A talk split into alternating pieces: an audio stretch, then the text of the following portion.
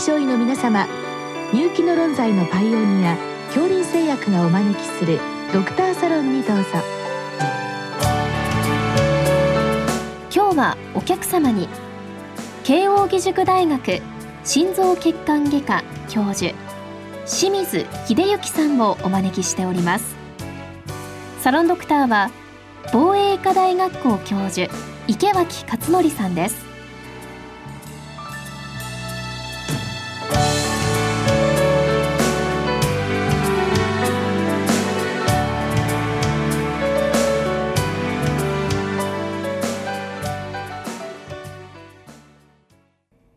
清水先生こんばんはこんばんは今日はあの、えー、心臓血管外科の先生方が手術をしてその後の抗血栓療法に関して、まあ、抗血栓ですから、まあ、抗血小板と抗凝固、まあ、どのようにあるいはどのくらいの期間使われるかということを結構細かい形で質問をいただきました。あの、はい、5つある中で3つはまあ心臓の手術、えー、もう2つが大血管ですね。胸部腹部。そして、えー、下肢の動脈硬化に対する手術ということで先生まずは心臓関係の方からお聞きしますけれども、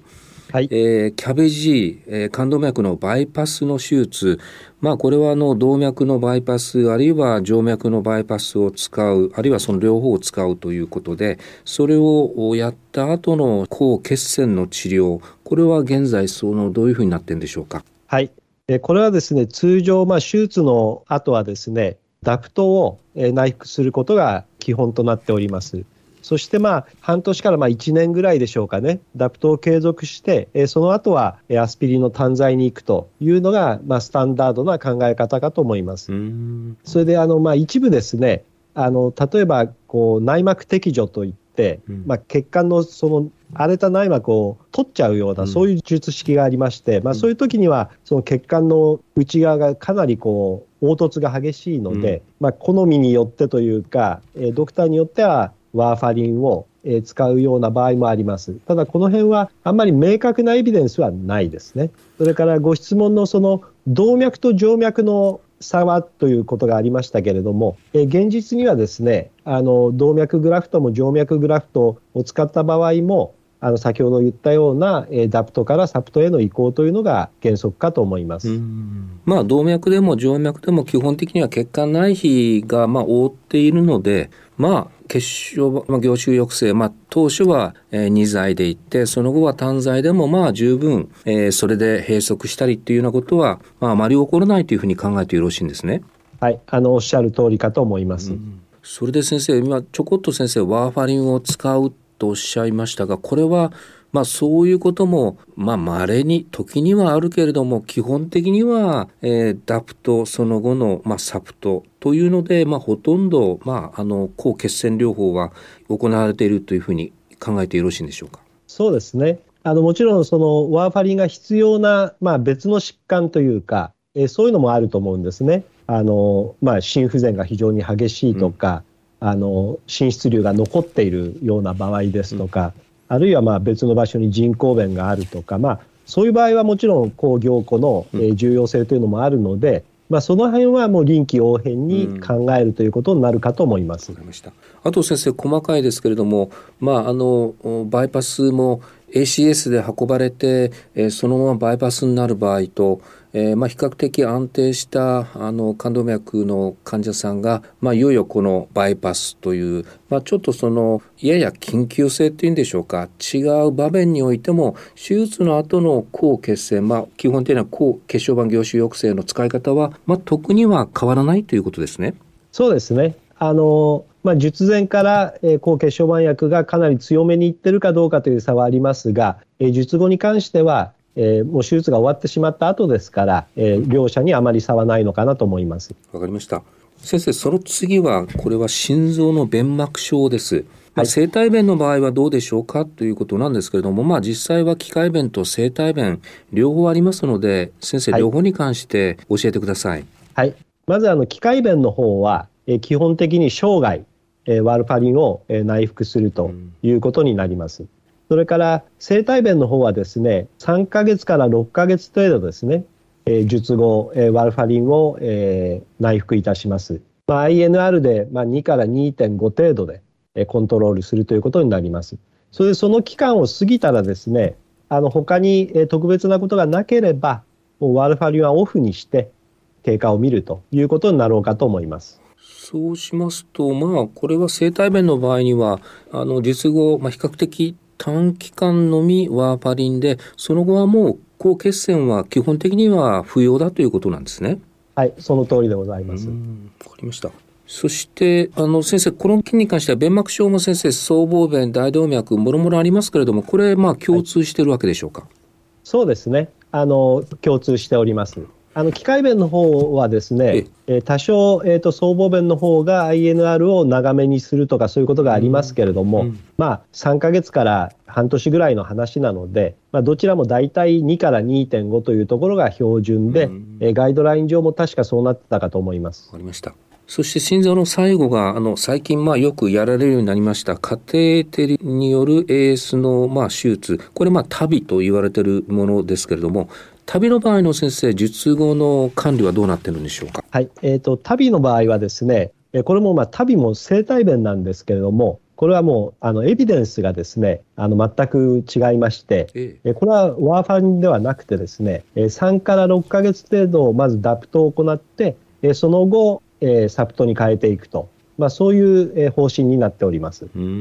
うんそうですか。なんか先生、改めまして、その心臓の弁膜症で、例えば大動脈弁を、まあ、弁をいじるよという場合には、これは工業庫だけども、この旅の場合は工業庫ではなくて、どちらかというと血小板狭心抑制なんですね。そうなんですね。はい、おっしゃる通りなんです。これはなかなかあの不思議なところがあるんですけれども、うんうん、えおそらく歴史的にですね、えーと旅の方はどちらかというと内科の先生方が中心にされたので、うんうん、PCI のカテーテル治療を多くされてた方がスタートしているので、うんうん、そのエビデンスが集積されているということなんだと思います。はあ、わかりました。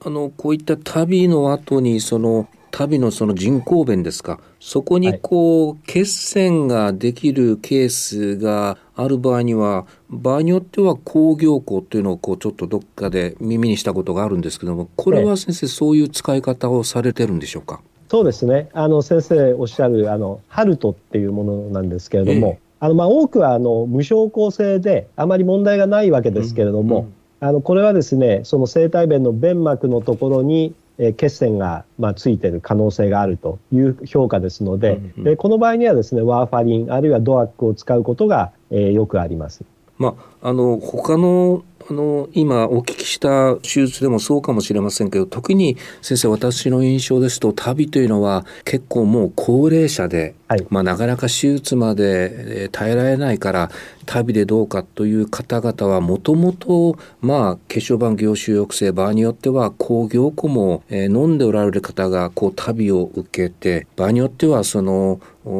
ダプトプラス工業庫がそのまま必要になるというのもちょっとこう出血のリスクを考えるといかがなものかと思うんですけども先生方そういう症例はどういうふうにされてるんでしょうか？はい。あのですね、まあ、その件に関しては、過去に、まあ、あのスタディも行われてるんですけれども、やはりダプトプラス工業庫で3ついくとですね、うん、やはりあの出血性の合併症がどうしても増えるんですね。なので、どうしても工業庫が必要な場合には、えー、例えば、えー、抗血小板の方を、えー、少し弱めにするとか、えー、工業庫の方、まあ、ワーファリンを使ってるんであれば、INR を少し低めにするとか、うん、まあ、基本はあまり3剤は使わずに、えー、2剤にするということなのかなと思います。ありがとうございます。先生、心臓以外のところにあの進みます。あの、胸部、あるいは腹部大動脈、まあ、ステント治療っていうのはよくやられてますけれども、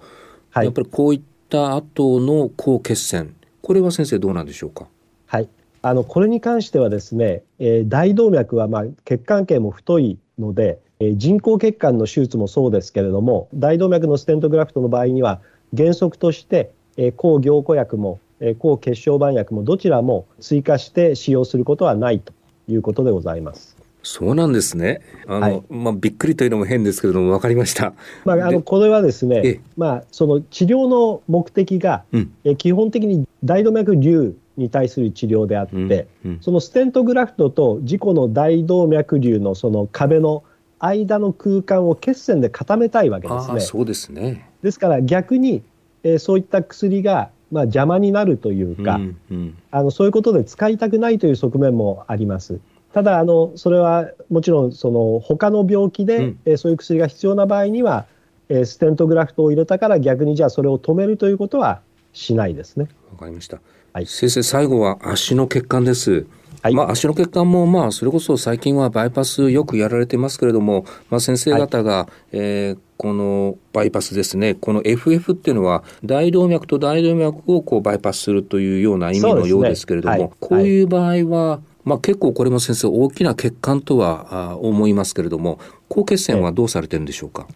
あのこちらはですね、先ほどの大動脈の方はまあ2センチ、3センチの世界なんですけれども、FF バイパスは通常まあ8ミリ程度の直径のえー人工血管です。それで両側のこう鼠径部をつなぐので、まあ、長さはそこそこ長いわけですね。なので、えー抗血小板薬をまあ1剤か2剤使うというのがスタンダードかと思います。うんで多くの場合はまあスタチンもえー併用するとですね。いうことになります。まあ確かに ASO でバイパスになる方はもうその以前からまあ血小板凝集抑制は入っていますので、そうですね。まあ、おそらく術後新規にということはまずないわけですね。はい。まあ継続ということで。そうですね。まあ一部その二次血栓の予防で、えードアックやなんかを使っている施設もあるというふうに伺いますが、まあ原則は、えー抗血小板薬というのがスタンダードかなと思います。今日はいろいろと教えていただきましてありがとうございます。ありがとうございました。